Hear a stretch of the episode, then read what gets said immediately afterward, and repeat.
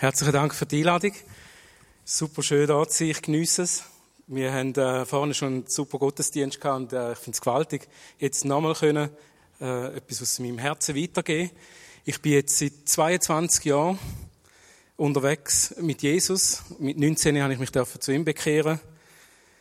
Und äh, ja, das ist vor 22 Jahren und 20 Kilo, wo ich mich äh, zu ihm bekehrt habe.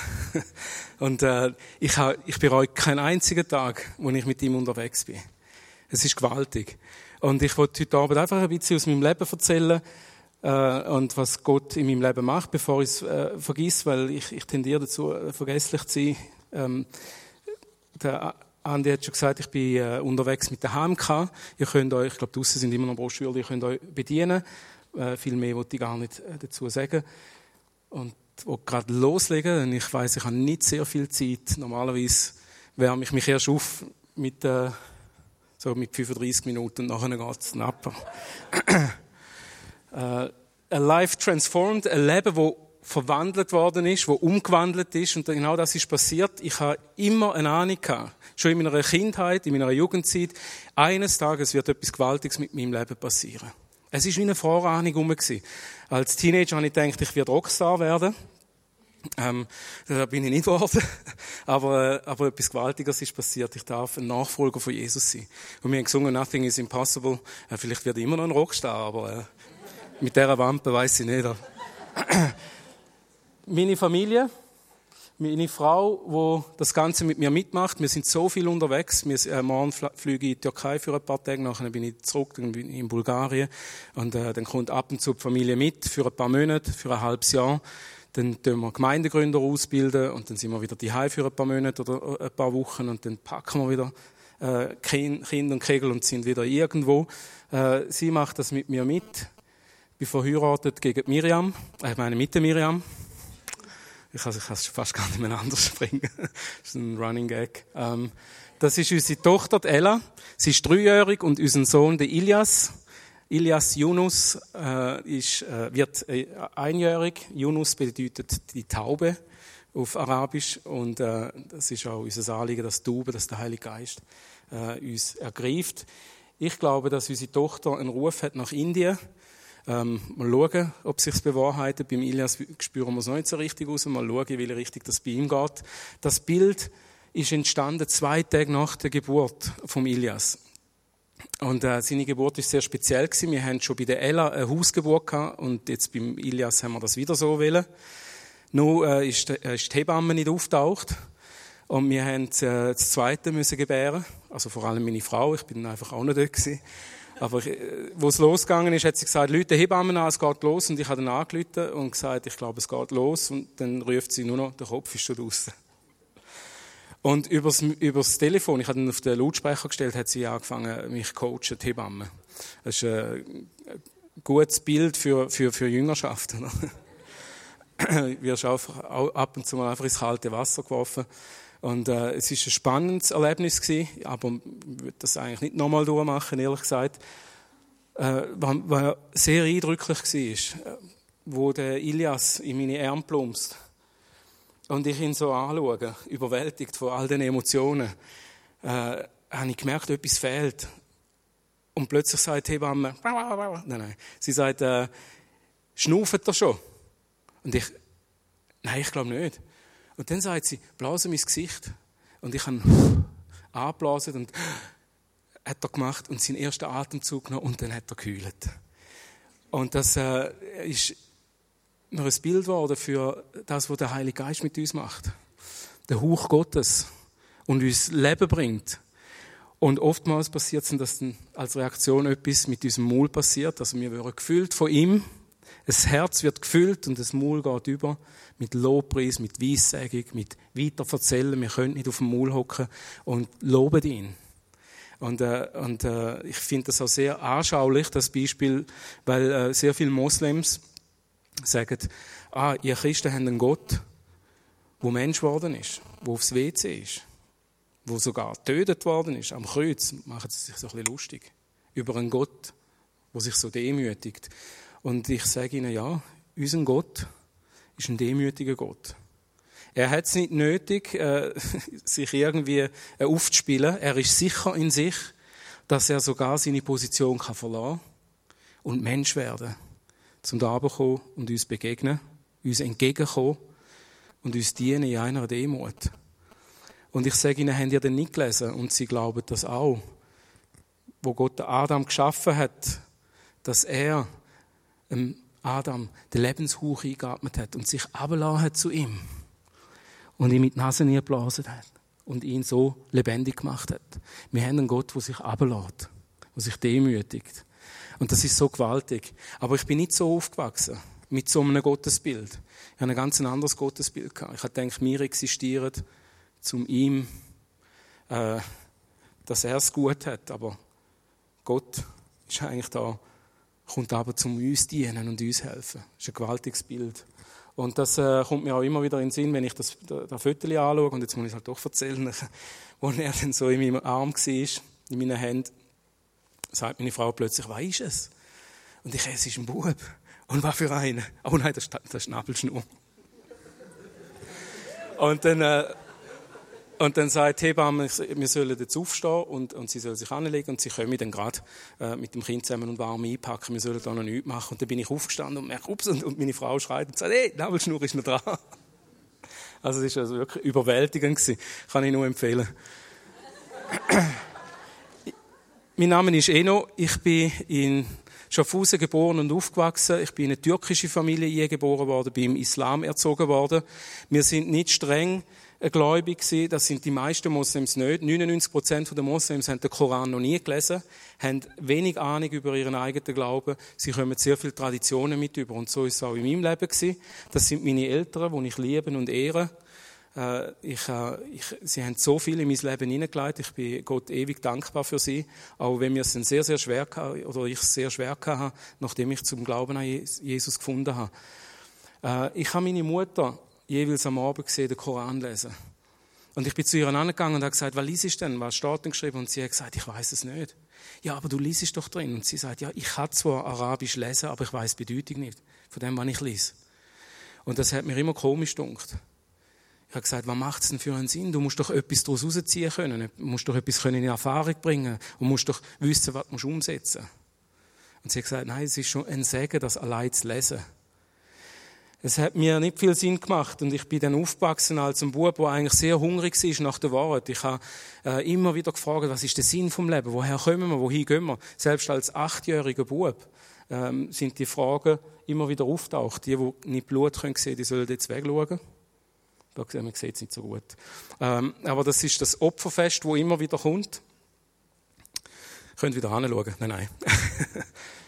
äh, jährlich kommt das Opferfest bei den Moslems, wo sie Opfer tun, das Schaf opfern für sich und ihre Familie, damit man dann eben, dass das Schaf dann hilft, dass man in den Himmel kommt. Das, das ist etwas, was noch vom Abraham herkommt, wo sie daran glauben, ja, der Abraham hat das gemacht und das äh, sollen wir auch machen. Mein Vater opfert heute noch jedes Jahr äh, für uns, für seine Kinder, ein Schaf. Obwohl ich ihm dann jedes Mal am Telefon sage, es ist echt lieb von dir, dass du das machst. Und ich schätze das, dass du dich um mein geistliches Wohl äh, äh, äh, sorgst. Aber weißt du, Gott hat das Lamm schon geschlachtet. Und das verhebt. Und das musst du nicht immer wieder schlachten. Ich bete, dass der Tag kommt, wo er das auch darf verstehen von Herzen dann sein Vertrauen auf das Lamm Gottes darf setzen. Aber in dem zarten Alter von 8 habe ich die Frage gestellt, wieso weiß ich das? Weil meine Lehrerin auf mich zugekommen ist, Jahre später, und mir das erzählt hat. Wir haben dort mal äh, so ein Schwimmbad gehabt, wo man hat können, äh, den Boden u und runterlassen und im Schwimmunterricht hat sie dann natürlich, wo wir mit 8 dort sind, hat sie dann den Boden hochgelassen. Und dann sind, sind es vielleicht 40 cm oder einen Meter. Und dann haben wir dort können betteln und lernen schwimmen. Und am Schluss der Lektion hat sie gesagt, jetzt lade ich den Boden ganz ab auf zwei Meter. Und die, die schwimmen können, dürfen jetzt eingumpen. Und dann ist, der, ist nur einer eingekumpelt, der Frankie. Der, der ist immer der Leute war und hat immer das Gefühl, er sei der Beste und so. Und dann kumpelt er dort und schwimmt und, und, und äh, ja, ich bin der Größte. Und niemand sonst hat sich traut. Und mein bester Kumpel, der Alex, ist krank an dem Morgen und ich habe gewusst, der Alex ist auch ein Schwimmer. Und wenn er da wäre, dann wäre er auch im Wasser. Dann wärst du nicht der einzige Frankie. Und ich bin dort gestanden und habe gedacht, soll ich für den Alex eingumpen? Er ist nicht da. Und wo ich so am überlegen bin, ob ich soll oder nicht, ich bin nicht Schwimmer gewesen ich bin sicher, also eigentlich auch heute noch nicht, äh, wo ich so am überlegen bin, komme ich nicht eigentlich mit über, dass die Lehrerin sagt, so, wir gehen raus, wir ziehen uns um, ab, gehen duschen. Ich komme rein und alle gehen raus, gehen duschen. Und ich habe meinen Todeskampf dort, hier schon gegen den Strom geschwommen. Ich, äh, ich, ich weiß es noch, wie wenn es gestern gewesen wäre. Ich, ich bin am Strampeln am Machen und ich habe gewusst, ich werde jetzt sterben. Und eben Jahre später erzählt mir meine Lehrerin die Story, wie sie unter der Dusche steht und einen inneren Impuls hat. Und der innere Impuls sagt, gang zurück und schau in das Becken rein. Und sie ist zurückgegangen, schaut ins Becken rein und sieht mich leblos auf dem Wasser, mit, mit, mit dem Kopf im Wasser rein. Eine Frage von Sekunden, von Minuten und ich wäre, mich gäbe es nicht mehr. Sie ist eingekumpelt, hat mich rausgezogen und hat mich reanimiert. Und eben, wie, wie wenn es gestern gewesen wäre, ich komme zu mir und ich brülle, ich muss sterben, ich muss sterben. Und sie sagt, nein, Gott will nicht, dass du stirbst. Und zack, habe ich aufgehört zu brüllen. Sie ist dort mal nicht gläubig gewesen. Aber sie ist auf der Suche nach Gott. Und hat sich dann später auch zu Jesus bekehrt. Das hat sie mir Jahre später erzählt. Sie war noch in unserer Hochzeit. Gewesen. Und sie ist eine von, von unseren äh, Supporterinnen äh, heute und dort unsere Arbeit, die wir machen, äh, unterstützen. Also ich brauche eigentlich immer noch Unterstützung von meiner Erstklasslehrerin. ich habe ähm, gesucht und für mich ist offensichtlich gewesen, in der eigenen Religion zu suchen. Weil mir hat man gesagt, du hast das Privileg, dass du in die beste Religion eingeboren worden bist. Und schon als Kind habe ich gedacht, ja, aber das sagen doch auch, auch, auch Christen ihren Kindern oder Buddhisten. Und wer hat jetzt recht? Und, äh, und habe genug gewusst über die Religionen, dass sie sich widersprechen und nicht alle richtig können sein Und so habe ich mir vorgenommen, ich muss alle Religionen studieren, um herauszufinden, welche, welche das die richtig ist. Ich habe dann Gott gesucht und immer, wenn ich konnte, bin ich, habe ich auch Moscheen aufgesucht, um dort zu beten habe auch immer einen Druck erlebt. Religion verleiht auch einen extremen Druck. Du bist da zum Gott dienen, also zum Gott, äh, ja, dass es ihm gut geht. Ich weiß noch, ich bin einmal in eine katholische Kirche gegangen. Da sind wir auch Buben gewesen, vielleicht zwölf oder so. Ähm, da ist äh, die Mitternachtsmesse sind wir gegangen. Wir sind ein paar Kollegen gewesen, sind umgegangen, haben nicht gewusst, was machen als Muslim, haben wir keine Weihnachten gefeiert. Und dann hat es geheißen, komm, jetzt gehen wir mal in eine, in eine katholische Kirche schauen, was dort abgeht. Erst so ein bisschen, um sich lustig zu machen. Aber ich bin dort eingelaufen in die Kirche und habe zu Gott betet und habe gesagt, bitte erschlag mich nicht, weil ich jetzt da bin. Ich habe nichts zu tun mit dem so eine Furcht ist in mir drin, dass ich dachte, Gott wird mich jetzt erschlagen, wenn ich, in der, wenn ich, bei, der, wenn, wenn ich bei der Konkurrenz hocke, in der katholischen Kirche. Und äh, im Islam ist es so, bevor man betet, geht man durch rituelle Wäschungen durch. Das ist eine ganz bestimmte Art, wie man sich waschen tut, also hinter den Ohren, bei Füßen und so weiter, und betet dabei. Und dann ist man wie rein, um jetzt vor Gott zu kommen. In der Bibel ist es so, dass wir kommen können, wie wir sind und Gott uns dann rein macht. Aber da hast du dich zuerst müssen durch ein Ritual durch reinigen und dann hast du können beten. Aber du hast deine Reinheit auch sehr schnell können verlieren. Wenn du lüstern einer Frau nachgeschaut hast oder so. Oder eben, wenn du auch gefurzt hast. Und da, ich will mich wirklich nicht lustig machen über die Religion. Versteht mich bitte nicht falsch. Ich erzähle einfach, wie ich es erlebt habe. Und dann kann es halt, halt, schon mal gehen, dass wenn du dich buckst und, und aufstehst, und das heisst, ich um Bohnen kannst am Abend fahren, äh, ja, dass du halt mal einen fahren lässt.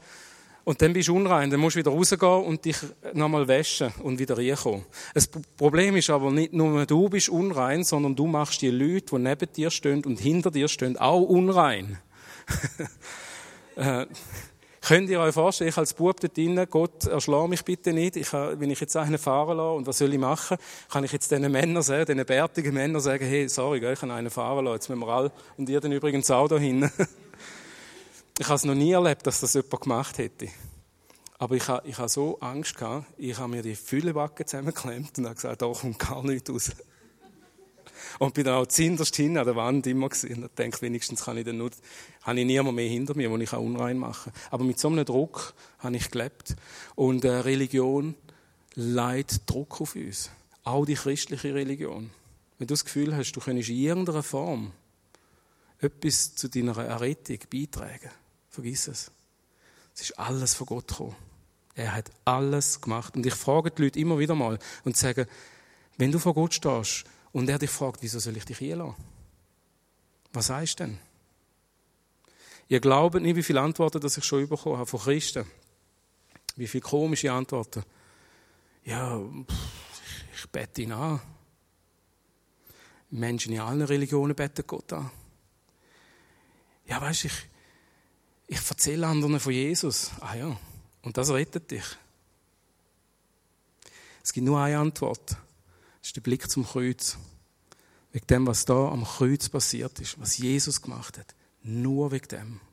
Und der Boden verhebt. Das ist der Felsen, der verhebt. Weil er für mich gestorben ist. Darum bin ich errettet. Und alles andere, was du noch probierst zu leisten und zu tun und zu machen, das ist alles Religion und Religion ist nichts als Selbstgerechtigkeit. Und wird nicht verheben von Gott. Stattdessen wird er einfach, dass du das Geschenk annimmst.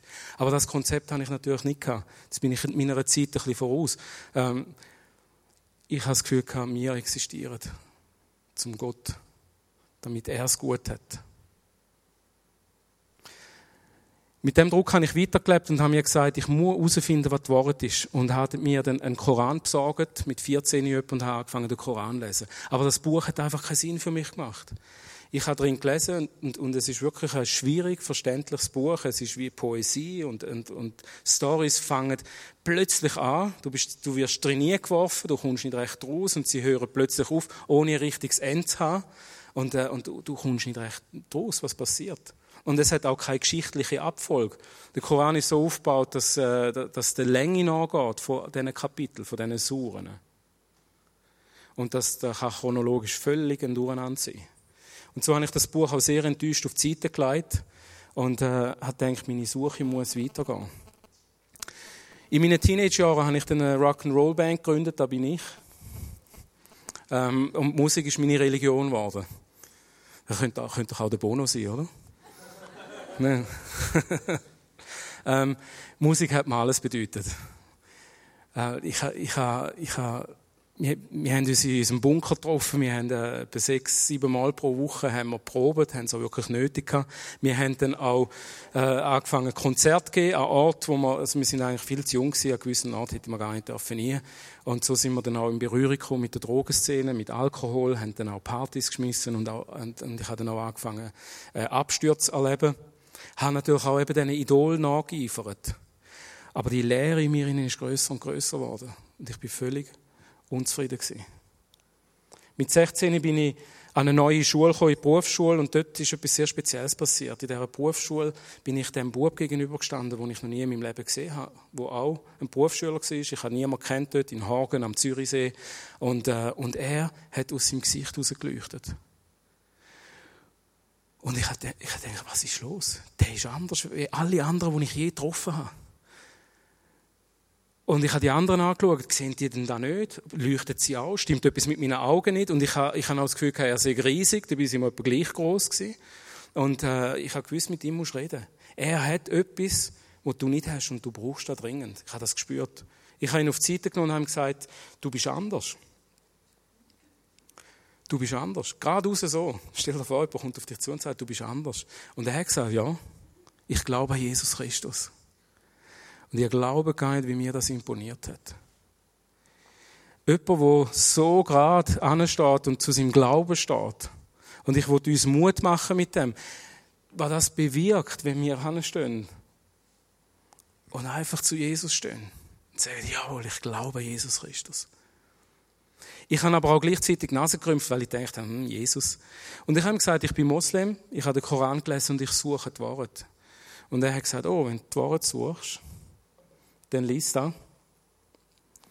Und hat mir ein neues Testament gegeben. Und ich habe ihm gesagt, das lese ich gern. Und innerlich habe ich gedacht, und ich werde dir beweisen, dass das Buch korrumpiert ist, verfälscht, altmodisch, voller Widersprüche. Ich bin heimgegangen, habe angefangen, das Buch heimlich zu lesen. Ich habe gewusst, ich werde Probleme bekommen mit meinen Eltern, wenn sie mich mit einer Bibel verwutschen. Und wenn niemand die war, habe ich das Buch aus dem Versteck geholt und angefangen zu lesen. Aber schon das erste Mal, als ich das Buch aufgeschlagen habe, in Matthäus, ist etwas Gewaltiges passiert. Ich bin bis zu der Bergpredigt gekommen, Kapitel 5, und im Vers 4 heißt es, Glücklich sind die Traurigen, denn Gott wird sie trösten. Und das ist wie ein Pfeil durch mein Herz. Und ich habe angefangen zu heulen wie ein Kleinkind. Plötzlich ist mir klar geworden, Gott weiß, dass ich traurig bin. Und er sagt mir, bist glücklich, ist gut, dass du traurig bist, denn ich will dich trösten. Dann wirst du Trost von mir haben. Und das kommt euch vielleicht gar nicht so gewaltig vor, aber dass der allmächtige Gott mich kennt, ein Interesse hat an mir und mich trösten das hat mich völlig umgehauen. Und dann ist die Gegenwart von etwas meinem Raum hinein. Heute weiss ich, es war Gegenwart Gottes und ich bin nur noch am Boden gelegen mit meinem Gesicht am Boden und habe brüllt und brüllt. Und habe gedacht, wow, jetzt hast du etwas Spannendes entdeckt. Und ich habe angefangen, das Buch gierig zu lesen. Ich habe einiges nicht verstanden, bin zum Schulkollegen gegangen und habe gesagt, hey, was soll das und so. Und dann hat das angefangen, mir auszulegen und dann bin ich wieder zurück und habe wieder weitergelesen. Und dann ist ein Kampf losgegangen, ein dreijähriger Kampf durch meine Lehrzeit durch, wo ich, äh, wo ich gewusst habe, wenn ich, wenn ich diesen Weg einschlage, wird das Konsequenzen haben in meinem Leben. Ich habe meinen Schulkollegen beobachtet. Etwas, was, ich, äh, mich wahnsinnig beeindruckt hat, ist, äh, wie er überhaupt gelebt hat. Er hat immer vor dem Essen offensichtlich bettet. Er ist offensichtlich spirituell, geistlich. Und es hat ihn nicht gestört. Er ist natürlich auch fertig gemacht worden von den anderen. Aber mich hat es wahnsinnig beeindruckt. Und er hat sein Essen immer so schnell abgeschlungen. Und er hat gedacht, was macht denn der? Und dann ist er aufgestanden und weg. Und er hat gedacht, jetzt muss er mal, muss er mal nachschleichen. Äh, wir sind gerade kürzlich fünf Wochen in den USA gewesen, und dann sind wir durchgetourt durch verschiedene Gemeinden. Ich habe zwei, drei, zwei bis drei Mal pro Tag mein Zeugnis erzählt an verschiedenen Orten und in Kanada auch. Und, äh, und dann haben die Leute immer gesagt, ah, dem sagt man Stalking. nicht gewusst. Aber auf jeden Fall äh, habe ich das hier schon gemacht. Bin ihm nachgestiegen. Hat gedacht, ich wollte wissen, was er macht. Habe mein Essen auch hinterher geschletzt, meine Sachen gepackt und bin ihm nachgeschlichen. Und dann sehe ich ihn plötzlich dort am See unten wie er äh, an einem Baum anlehnend dort sitzt. Dann hat er ein Buch gehabt, wahrscheinlich die Bibel, auf seinem Schoß. Hat ein bisschen drin gelesen, macht seine Augen zu und richtet sein Angesicht gegen den Himmel. Und als ich die Szene so beobachtet habe, habe ich gewusst, jetzt hat er Gemeinschaft mit dem allmächtigen Gott. Jetzt hat er Umgang mit Gott. Und boy, bin ich eifersüchtig gewesen. Ich habe gedacht, wow, da wollte ich auch. Ich wollte doch auch in Verbindung sein mit Gott. Und ich habe es gespürt, wie er das hat. Und der Frieden, den er hat. Und die Freude in seinem Leben. Eine Ruhe, eine Ausgleichheit. Er ist angekommen.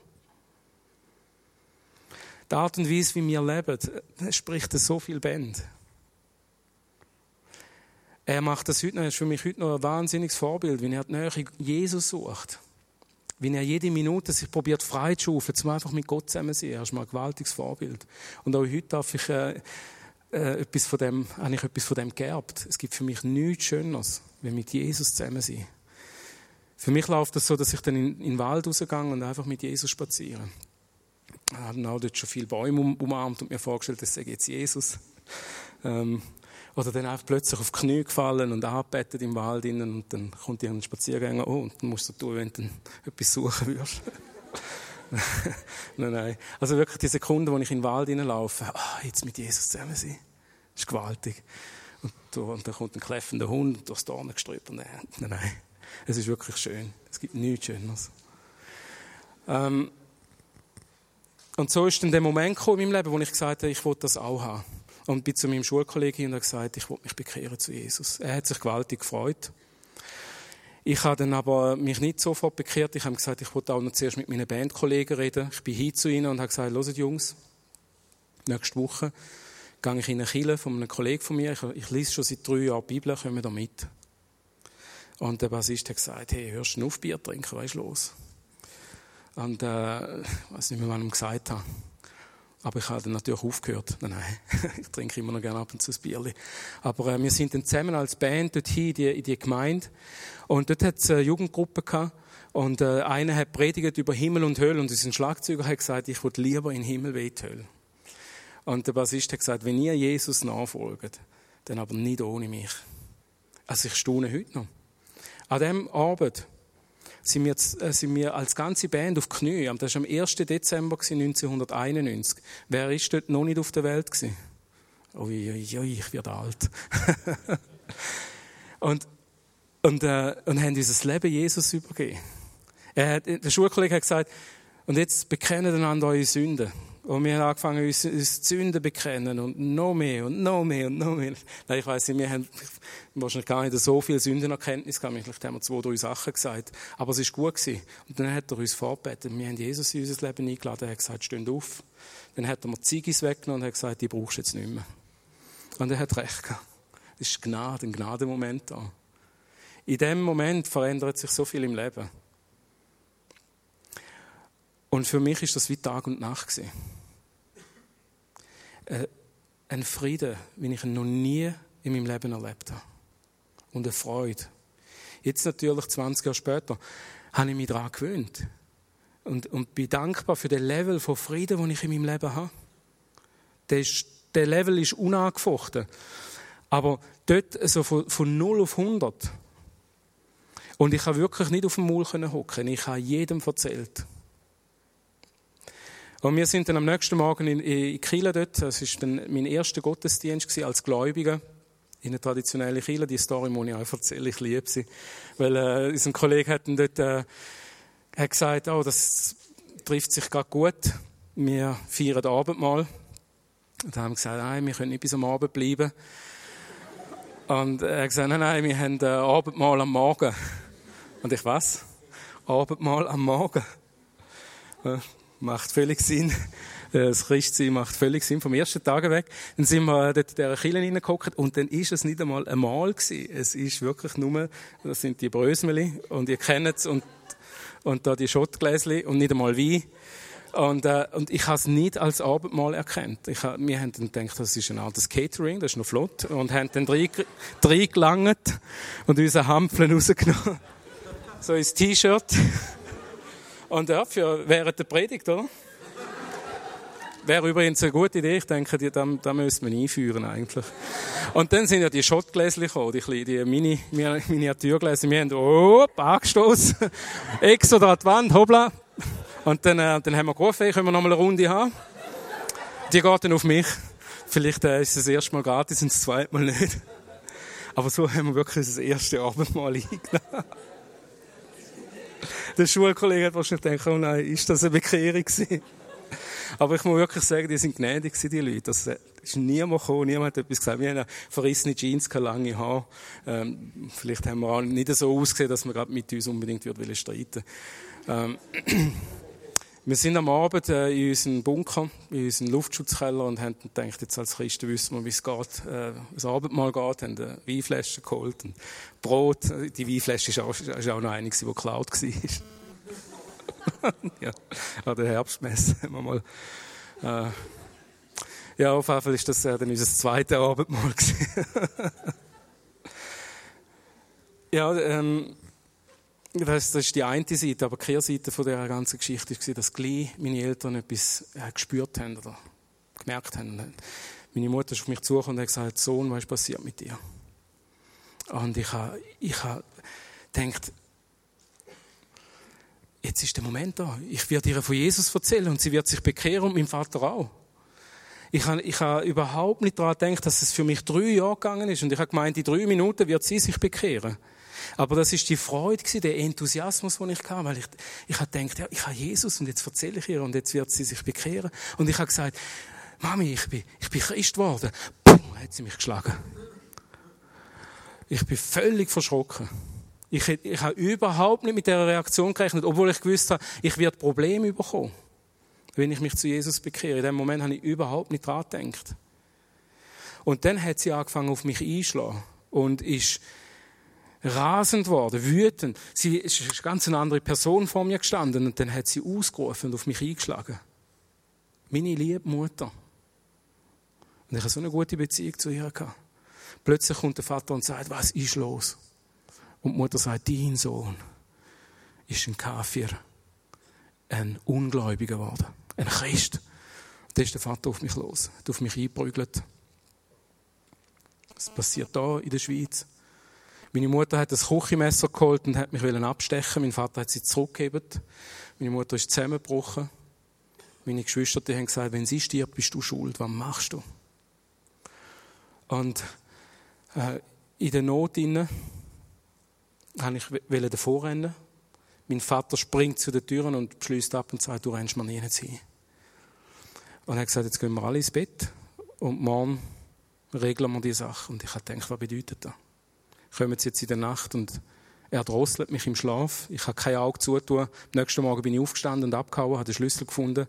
Dann haben sie mir in den Lehrbetrieb angerufen, nach ein paar Tagen, und haben gesagt, wo bist du? Wieso kommst du nicht? Und ich habe gesagt, ich komme nicht mehr heim. Und äh, eines Tages haben sie gesagt, wir akzeptieren es.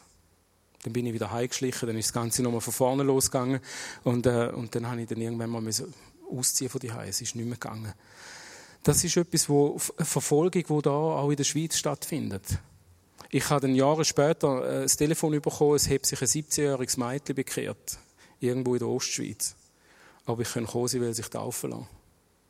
Sie sagt auch muslimischen Hintergrund, Türkin. Ihren Vater hat Moschee gegründet dort vor Ort. Und sie hat sich heimlich taufen lassen. Und ich habe ihr gesagt, los mal gut zu. Wenn du Probleme bekommst, lüg mir an. Innerhalb von einer Stunde bin ich bei dir oder ich schicke jemanden zu dir und dann holen wir dich dort raus und verstecken dich. Und dann habe ich immer wieder per SMS sie ermutigt, bis eines Tages geheißen hat, sie wird zwangsverheiratet. Nie mehr wieder etwas gehört von ihr. Jetzt ist sie verheiratet mit einem Moslem. Ich weiß nicht, wie es angeht. Passiert da in der Schweiz. Verfolgung ist nicht nur irgendwo dort draussen, ja. Äh, passiert wirklich auch sehr heftig dort draussen, aber auch da, in unserem Land. Aber wir haben auch gleichzeitig etwas erlebt, wo, wo mich, wo ich sage immer, das hat mich versaut für, fürs Normale. Spoiled for the ordinary, sagt der Engländer. Und ich könnte nie mehr ohne, äh, ohne das leben oder mit weniger. Wir haben bei uns im Bunker eine Erweckung erlebt. Wir haben gesehen, wie jede, jede Woche zwei, drei Leute zum Glauben gekommen sind. Junge Leute von der Straße weg. Unsere Kollegen, Kolleginnen, ihre Geschwister und so weiter, die sind gekommen in diesen stinkigen Raum. Man hat es immer an den Kleidern geschmückt, so in der Luft, immer so müffelig und feucht. Aber es war herrlich. Gottes Liebe dort. Viele Junge sind eingelaufen und haben gesagt, hey, was ist da innen los? Und wenn sie eine Botschaft gehört haben, sich nicht entschieden haben, das nächste Mal wiederkommen sind, habe ich gewusst, heute ist dein Tag, heute bist du fällig. Du wirst sonst nicht mehr retourkommen. Und so ist es zum Teil unter Tränen. Und wir haben dann auch sehr viel erlebt, wie Menschen körperlich geheilt worden sind, wie sie von Dämonen befreit worden sind und wie sich ihr Leben total verändert hat. Und so ist die Gruppe angewachsen, 30, 60, 80, zeitweise fast 100 Jugendliche. Und äh, wir haben sehr viele gehabt, die gekommen und gegangen sind und, äh, und äh, weitergezogen sind. Ich hatte dann sofort, ich bin etwa zwei oder drei Jahre im Glauben gewesen, und dann habe ich gerade zwei neue Gruppen gestartet. Weil für mich völlig klar war, eine Gruppe mit 100 Leuten lange nicht in unserer Gegend. Wir brauchen noch mehr so. Und so habe ich automatisch angefangen, Gemeinden zu gründen, ohne dass ich das überhaupt gewusst habe, dass ich was ich mache. Und das ist auch heute noch meine Leidenschaft. Gott hat dann zu mir geredet über meine Wurzeln und hat gesagt, ich will, dass du in die Türkei gehst, ja, zu anderen Moslems und das Evangelium dort verkündigst. Und seit da bin ich äh, schon in mehr, ja, schon mehr, mehr als 40 Ländern unterwegs gewesen. Ich hätte mir das nie erträumt, was Gott einfach aus einem Leben machen kann. Und ich sage heute Abend nicht, dass, du, dass dein Leben so muss aussehen, dass du dann in den Nationen raus bist und äh, dort rumweibelst und, und, und wirkst und machst. Ja, für die einen schon. Aber das fängt da an, vor Ort. Ich habe wirklich gedacht, ich bin schon auf Hause geboren, ich werde dort äh, leben, ich diene dort, ich habe, ich habe meinen Dienst dort, ich liebe die Stadt und ich werde dort sterben. Würde ich vielleicht auch. Aber ich hätte mir das nie erträumen lassen, dass ich in die Nationen werde rausgehen eines Tages hat ein guter Freund von mir, wir haben so einen Gottesdienst gehabt, für mich bettet. Und das ist das einzige Mal, wo ich mich daran erinnern mag, dass ich, dass ich einfach unter der Kraft vom Heiligen Geist umgekehrt bin. Und äh, ich scherze einmal, du hast mich doch geschupft. Dann sagt er, nein, ich glaube nicht, dass ich dich geschupft habe. Aber dort bin ich gelegen und habe in einer Vision ganz einen Haufen Städte gesehen von oben. Zack, zack, zack, zack. Wie aus der Flugperspektive. Städte, Wüstenstädte, grüne Städte und Dschungelstädte und, und, und Wolkenkratz, alles Mögliche. Zack, zack, zack, ist es gekommen. Und dann habe ich gemacht, was ich mit jeder Vision mache oder Prophetie, ich habe sie vergessen.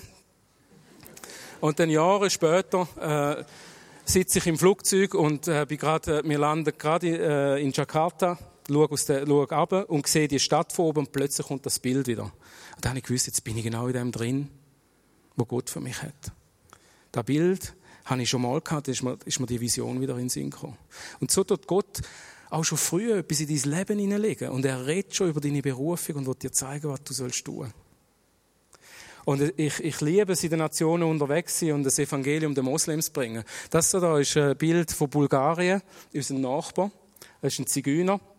Es gibt äh, sehr viele türkischsprachige Zigeuner in Bulgarien und wir dienen unter ihnen, sind ganz arme Leute, aber ganz äh, herzlich. Also Zigeuner ist ja, darf man ja glaube ich nicht mehr sagen, man sagt ja Roma, aber ich, ich brauche es halt, weil sie sich selber Zigeuner sagen. Ähm, er, er ist, also dort hat es sehr viele Moslems äh, und türkischsprachige und, äh, und auch noch Türken, einfach ein Übrigbleibsel vom Osmanischen Reich. Das Osmanische Reich ist zusammengebrochen, aber viele sind einfach geblieben auf dem Balkan. Und unter ihnen dienen wir. Und äh, ich wollte euch die Story erzählen von meinem Nachbar, wo, äh, wo, wo wir umgebaut haben. Wir haben gerade gegenüber unser Trainingszentrum, wo wir Menschen ausbilden zum Gemeindegründen. Da ist er gekommen und hat gesagt, hey, was machst du mit dem Abfallholz? Und dann habe ich gesagt, ja, vorgehen. Und er, oh, kann ich es haben? Sie heizen ihre Häuser so, notdürftig, mit ein bisschen Holz. Und dann haben sie gesagt, ja, kannst du schon haben, aber dann musst du es selber tragen. Das war meine nette christliche Antwort. ich habe wirklich keine Zeit um ihm zu helfen. Aber gesagt, der hat gesagt, kein Problem, ich nehme einen Kollegen mit und dann mache ich das. Dann haben sie angefangen, das Holz zu tragen. Und fünf Minuten später sehe ich ihn, wie er äh, unter einem Baum sitzt und nichts macht. Und dann denke ich, du faule Zigeuner. Fünf Minuten arbeiten und schon Pause. He? Bin zu ihm angegangen und habe gesagt, hey, was ist los? Das Holz ist noch nicht weg und du liegst einfach da rum. Und dann sagt er, weißt, wenn ich schwere Sachen trage, dann tut mir Bein so weh. Und dann denke ich, oh nein, Jesus, vergib mir. Und dann denke ich, er ist einfach faul. Und ich habe wirklich nicht lange studiert. Ich habe einfach abgeknüllt und gesagt, hey, weißt du was, ich bete für dich. Und habe ihm die Hände aufgelegt. Er ist nicht gläubig. Und, äh, und wenn du mit Heiden beten tust, dann hast du nicht immer viel Zeit. Kurzes, knappes Gebet. Einfach nur beten, Jesus, bitte berühr du seine Beine. Und er kumpelt auf und sagt, wow, es wird heiß, es wird heiß. Und ich habe das selber gespürt unter den Armen. Es ist wirklich heiß geworden. Und er sagt, Schmerzen sind weg. Und schaut zu seinem Kollegen und sagt, die Schmerzen sind weg. Er ist völlig überrascht gewesen. Ich bin überrascht gewesen. Und, äh, und er ist total kalt worden. Das ist jetzt äh, vor zwei Jahren passiert. Und, und, äh, und jedes Mal, wenn ich wieder unten bin, sage ich, hey, wie geht's Ihnen dabei? Und ja, super, nie mehr Probleme gehabt. Das ist gewaltig. Ich liebe das, mit Jesus so unterwegs. Ich könnte euch Story als Story erzählen von Heiligen, von, von, von Sachen, die Jesus unter den Moslems macht. In verschiedensten Nationen. Wenn ich mehr Zeit hätte, ich würde gerne noch ein paar knackige Geschichten erzählen, wie Moslems zum Glauben kommen, ganze äh, Häuser sich bekehren und dann gerade Hausgemeinden gestartet werden vor Ort. Aber äh, er hat sich nicht bekehrt. Ich, ich könnte ihn pushen und sagen, hey, äh, ich habe aber gewusst, nein, ich pushe nicht. Zu viele Moslems sind pusht worden und dann tauft und bei der Zeit, wo sie dann schon tauft sind, ist der, der, der Graben zwischen ihnen und ihren Familie so tief geworden, dass sie sie gar nicht mehr erreichen können. Ich habe genau gewusst, der Mann ist der Türöffner in eine ganze Gesellschaft hinein. In den ganzen Clan. Die haben 30, 40 Leute, wenn sie feiern. Er hat mich allen vorgestellt. Das ist der, der mich geheilt hat. Und äh, wir können mit seinen Söhnen die Bibel lesen. Seine Mutter kommt jedes Mal, wenn sie krank ist und wird Gebet von uns. Und so haben wir jetzt Zugang in die Familie. Und ich weiß, ich habe Zeit. Ich muss ihn noch nicht pushen. Weil oftmals gewinnen wir jemanden und verlieren sie. Aber Gott will, dass wir in ganze Familien einkommen, in Clans, in, in, in Subkulturen. Und die nicht rauslösen und nachher denken die Kollegen, was ist, was ist das für Good News? Wir haben unseren Kollegen verloren. Und, äh, und da glaube ich auch, dass das in der Schweiz wird passieren, wenn wir zu den Punks gehen, zu den Heavy Metal Guys, zu den Hip Hop oder was weiß ich und einfach Zugang finden durch einzelne Schlüsselpersonen und dann ihres Umfeld können gewinnen für Jesus. Er, er wird eine Schlüsselfigur sein. Und äh, das, ist, das ist das Schöne an dieser Arbeit. Sehr viele Moslems kommen zum Glauben an Jesus. Mehr Moslems sind in den letzten zehn Jahren zum Glauben gekommen, als in der ganzen Geschichte vom Islam zusammenzählt. Könnt ihr euch das vorstellen? Gott wirkt massivst unter den Moslems. Aber sehr viele zahlen auch einen sehr hohen Preis. Sie verlieren ihre Jobs, ihre Familien. Sie werden ins Gefängnis geworfen, gefoltert, tötet, vergewaltigt, ihre Häuser werden angezündet massiven Preis. Aber sie sagen, mir ist das Gewaltigste passiert, was mir noch passieren kann. Ich habe Jesus kennengelernt. Wie sieht es denn bei uns aus? Wir müssen nicht unbedingt so weit gehen, wir haben sie vor der eigenen Haustüre. Die Moslems. Oder andere Volksgruppen. Auch die Schweizer. So viele haben einfach Jesus, kennen Jesus. Wir haben nur etwa 2% wiedergeborene Christen in unserem Land. Könnt ihr euch das vorstellen? Und er wird uns brauchen, dass wir genau denen, wo, wo er, denen Leuten, wo er uns, äh, die, die Leute, die er uns vor die Haustüre geschickt hat, dass wir Zeugnis dürfen sein und ihnen können von Jesus erzählen. Ich wollte euch das Zitat weitergeben. Niemand hat das Recht, das Evangelium zweimal zu hören, solange es noch solche gibt, die es noch nie gehört haben. Und so viele haben es noch nicht gehört. Und das Missionsfeld fängt an, sobald wir aus dieser Tür draußen sind. Und er will dich brauchen dazu. Ist es eine Mission, die unmöglich ist? Nein. Es ist eine Mission, die möglich ist. Dass wir ganze Volksgruppen erreichen können. Und auch sehen, wie, wie Leute, die unerreicht sind, da erreicht werden. Heute Morgen haben wir mit einem Kurz sind wir zusammen der sich äh, in der Schweiz bekehrt hat. Erst vor sieben, acht Jahren hier hingekommen und Jesus da gefunden in diesem Land. Es ist ein wunderbares Land, die Schweiz. Mit all den Moslems, die da sind. Es ist keine Bedrohung, es ist eine Chance. Und wenn ich euch ganz kurz darf, äh, eine Gegenüberstellung weitergeben, zum euch ermutigen, wie können wir unser Umfeld erreichen?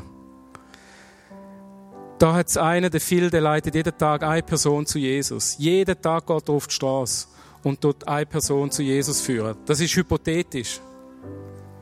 Dann hat er im ersten Jahr 365 Menschen erreicht. Im zweiten Jahr 730, im dritten Jahr über 1000. Und jeden Tag ist er dran. Und wir denken, wow, was für ein vorbildlicher Mann. Der verkündigt das Evangelium, wenn er kann und wo er kann. Und in fünf Jahren sind es 1800 und in zehn Jahren sind es 3650 und du denkst, nein, das könnte ich nie. Und ich glaube, ja, das ist nicht realistisch. In 33 Jahren hat er 12.000 Leute erreicht. Nach 33 Jahren. Und mehrere Herzattacken und eine Frau, die sich scheiden lassen will, weil er immer weg ist. Aber auf der anderen Seite sehen wir den Paul, der jedes Jahr eine Person zum Glauben führt. Jedes Jahr nur eine Person. Und er jüngert sie, gibt sich ab mit dieser Person und hilft ihr dass die Finanzen wieder ins Lot kommen, dass er wieder Frieden hat mit seiner Familie. Und sie sind im ersten Jahr nur das zweite, trinken viel Tee und haben es gut miteinander, lesen die Bibel. Im zweiten Jahr sind sie das vierte. Und im dritten Jahr sind sie das achte. Und der Phil sagt, hey, hey, was macht ihr? Ihr müsst viel mehr auf die Straße und evangelisieren und machen. Ihr könnt doch nicht immer zusammenhocken und Tee trinken, ihr seid ja nur das achte. Nach fünf Jahren sind sie 32 und nach zehn Jahren beachtliche 1000. Was glaubt ihr, was nach 33 Jahren passiert? Und ihr könnt das selber nachrechnen. Sie würden über 8 Milliarden sein. Wo ich das gesehen habe, habe ich gesagt, Jesus, und wenn du mir nur vier oder fünf oder jemanden anvertraust, dann wollte ich mich investieren in diese Person. und sehe, wie die Person sich wieder in andere Personen investiert. Wir haben immer das Gefühl, wir müssen die grossen Würfe machen. Nein, die grossen Würfe sind auch toll, aber es gilt, was wir da im Alltag machen, mit unseren Nachbarn, mit unserem Chef am Arbeitsplatz, mit unserer eigenen Familie. Und wissen ihr, mit wie vielen Personen, dass der Paul persönlich involviert war? Mit wie vielen Personen hat er persönlich zu tun gehabt? Nur 33 und so eine Bewegung ausgelöst. Darum habe ich so viel Hoffnung. Dass wenn jedes einzelne von uns aufsteht, und das ist nur ein Mann, der das macht, natürlich würde er sagen, auch das ist nicht realistisch. Ja, aber ich denke viel eher, wenn wir alle aufstehen und das anfangen zu machen und sagen, Jesus, zeig mir die eine Person, wo du in den nächsten Wochen, wo du mich zu ihr anführst und ich will das Evangelium weitergeben und vorleben. Und dann geht es vielleicht drei Jahre, bis sich so eine Person bekehrt, wie in meinem Fall. Aber dann kann etwas passieren. Wenn wir das sagen, wenn wir einen Bund machen, da miteinander aufstehen und sagen, ich will das tun, nächste Woche. In den nächsten zwei, drei Tagen wird ich mindestens jemandem von Jesus erzählen. Dann glaube ich, kann sich etwas verändern. Und äh, wenn wir jetzt aufstehen und da miteinander beten, dann äh, wollte ich eigentlich, dass nur die aufstehen, die sagen, ich will das machen. Was ich jetzt gehört habe und gesehen habe, da wollte ich tun, das brennt in meinem Herz. Stehen doch mal auf, die, die das wollen. Die, die sagen, Jesus, ich will das sehen. Und kein Problem, wenn du sitzen bleibst. Überhaupt kein Problem. Du kannst das gut überlegen. Weil es ist besser, du überlegst das nochmal und sagst dann ja, wenn du jetzt ja sagst und es dann nicht machst. Du steh, wir stehen vor Gott. Und du kannst auch jemandem neben dir sagen, hey, wir wollen uns gegenseitig in der Rechenschaft behalten. Kannst du mich abchecken? Und dann sind auf die lange Bank rausschieben. Nicht in zwei Wochen mache ich es dann oder innerhalb von einem Monat. Nein, in den nächsten zwei, drei Tagen. Jesus, führe mich an eine Person an. Wer darf ich zum Glauben führen? Von wem, wem darf ich von dir erzählen? Welche Leute hast du mir gegeben, hast du mir anvertraut? Schließt doch erst die Augen und, und macht doch das Fest mit Gott. Und ich wollte einfach für euch beten. Jesus, ich bitte dich für die Leute, die jetzt stehen, dass du ihnen Mut machst und sie ermutigst und sagst, jawohl, ich werde dir Leute über den Weg führen. Leute, die du vielleicht schon kennst oder noch nicht kennst.